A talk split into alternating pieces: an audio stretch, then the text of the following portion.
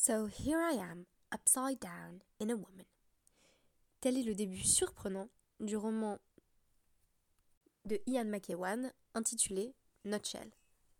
Ce récit présente la particularité d'être relaté par un fœtus, un enfant qui, dans le ventre de sa mère, se sent parfois un petit peu à l'étroit.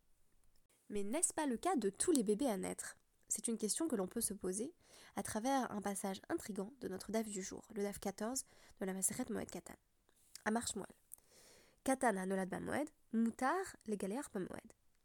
Shmuel affirme qu'un enfant qui est né pendant la fête et qui a les cheveux trop longs, il est permis de lui couper du cheveu, lui couper les cheveux, pardon, à Moed. Quelle serait ici la spécificité du Katan à Nolad Bamoed Bien tout simplement que dans le cadre des lois liées aux jours intermédiaires, nous avons appris qu'il n'était a priori pas permis, à quelques exceptions près, de se couper les cheveux ou de se raser pendant Moed parce qu'on aurait dû le faire avant la fête. Mais dans ce cas précis, ça aurait été tout à fait impossible puisque l'enfant n'était pas encore né. Le raisonnement proposé par Shmuel va ici être très surprenant. Voici comment il justifie le fait que l'on puisse couper les cheveux de l'enfant qui est né pendant la fête. Chez En Bet Asurim Gadol Misé. Parce que tu ne trouveras pas de prison plus grande que celle-ci. On affirme en quelque sorte que l'enfant était en prison jusqu'à sa naissance. Je vais bien entendu revenir sur cette euh, déclaration étonnante. Et euh, la déclaration de Shmuel termine ainsi Bamwed in, Meikara lo. On semble pouvoir en déduire que c'est seulement si l'enfant est né pendant la fête que l'on peut lui couper les cheveux. S'il était né avant la fête, cela n'est pas permis, car il aurait tout à fait été possible de couper les cheveux de l'enfant avant la fête. On imagine qu'il s'agit là d'un tout petit bébé qui aurait les cheveux un petit peu trop longs et qui serait susceptible de se sentir mieux si on les lui coupait. Mais quel rapport avec la prison, Beta Asurim Eh bien, il faut revenir pour comprendre cette référence surprenante à la Mishnah qui donne son nom à notre Pérec, Elou Megalri qui présente une liste de personnes qui peuvent se raser pendant Moed, tout simplement parce que ils n'ont pas eu le choix, ils n'ont pas eu la possibilité de le faire avant. Alors on nous dit Habam Imtinatayam, quelqu'un qui revient de l'étranger, euh, ou Mibet Ashivia, quelqu'un qui revient d'une maison de captivité, Vehayotse Mibet Asurim, et quelqu'un qui vient de sortir de prison. Ce qui est intéressant, c'est qu'à un moment donné, dans Nutshell, Ian McEwan traduit aussi cette impression euh, d'étroitesse liée à l'expérience du fœtus. Je cite My limbs are folded hard across my chest. My head is wedged into my only exit. I wear my mother like a tight fitting cap.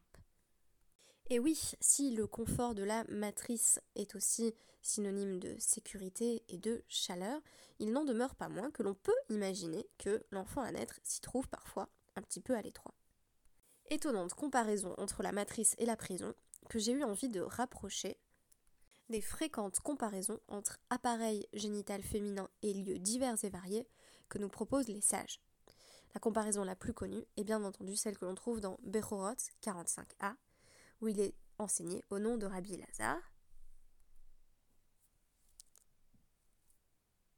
Keshem chez Tsirim les, les baïts, car Tsirim les Isha. De même que euh, une maison a des gonds, une femme a aussi des gonds parce qu'elle a des euh, c'est-à-dire les douleurs de l'enfantement. La femme se voit ici euh, comparée par son utérus à une maison, ainsi qu'il est précisé par Rabbi Yehoshua. Keshem chez Daltot la Baït, car Daltot la Isha. De même qu'une maison a des portes, une femme a des portes chez Nehemar, comme il est dit dans Eyov, qui l'osagar d'alte bitni, car il n'a pas fermé les portes de ma matrice. Tout au long du traité Nida, on se rend bien compte que les sages avaient développé un vocabulaire euh, éminemment lié à l'architecture pour décrire les différentes parties de l'appareil génital féminin. Le vagin se voit ainsi, par exemple, qualifié de corridor qui mènerait à l'étage supérieur.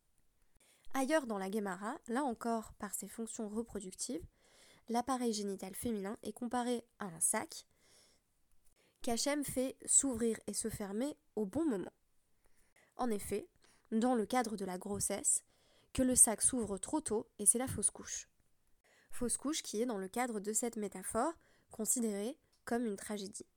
Mais si le sac s'est resté fermé pendant toute la durée de la grossesse et se rouvrir au moment de la naissance, alors on a une grande preuve de la bonté et de la bienveillance d'Hachem.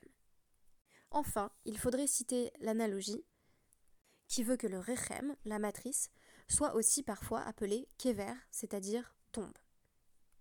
Porteuse de vie, la matrice peut être aussi porteuse de mort, ne serait-ce que dans le cas que nous venons d'évoquer, celui de la fausse couche.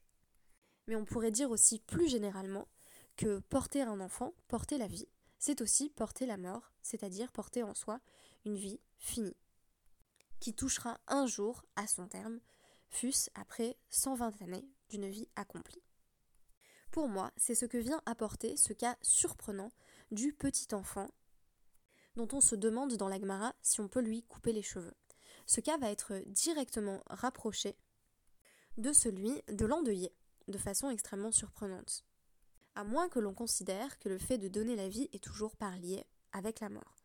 En effet, notre Agmara va poser la question de si la liste euh, de personnes qui peuvent se raser ou se couper les cheveux présentée par la Mishnah est susceptible de s'appliquer à l'endeuillé, puisque un endeuillé n'a pas non plus la possibilité, a priori, à moins qu'il y ait des exceptions, de se raser et de se couper les cheveux.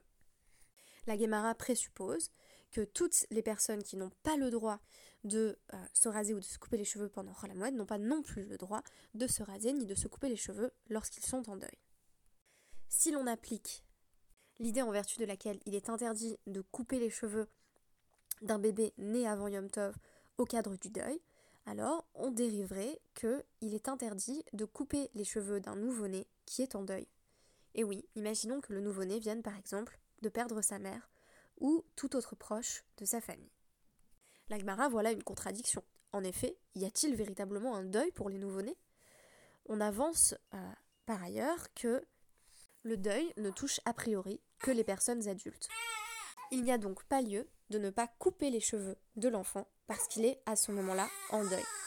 Ceci viendrait limiter la correspondance entre loi de Cholamoed en tant qu'elle s'applique aux nourrissons, mais aussi de manière plus générale, et loi liée au deuil. La comparaison entre les deux sera constante jusqu'à la fin de la Maseret Moed Katan, qui ne cesse d'établir des parallèles entre les lois des jours intermédiaires de la fête et les lois du deuil notamment sur le plan des diverses restrictions qui s'appliquent aux deux cadres.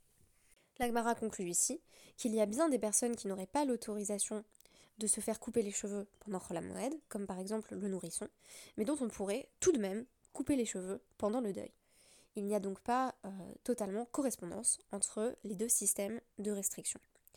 Autre version proposée ensuite de la déclaration de Shmuel, qui permet de préserver cette euh, euh, correspondance des deux systèmes, en réalité, on peut couper les cheveux d'un nouveau-né à Cholamoed que ce nouveau-né soit né pendant la fête ou même avant la fête. On aurait tout de même la possibilité de couper les cheveux d'un nouveau-né né avant la fête.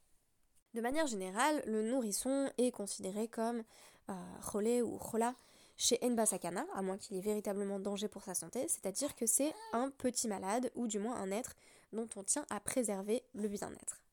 Il n'est donc pas surprenant que l'on autorise ici le fait de lui couper les cheveux s'il a les cheveux trop longs et que cela l'embête.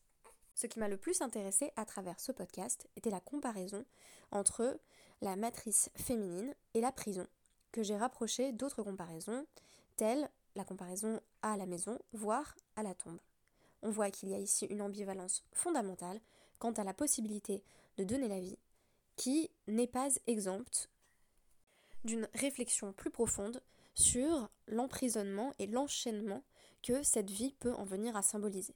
En effet, offrir la vie, c'est aussi, indirectement, et dans bien longtemps, donner la mort. Cette conclusion de podcast semble déprimer profondément ma fille, qui est en train de se mettre à pleurer. Par conséquent, je vous quitte et je vous dis à demain pour une étude du DAF avec mon ami Nathaniel Ayoun. Merci beaucoup et à demain.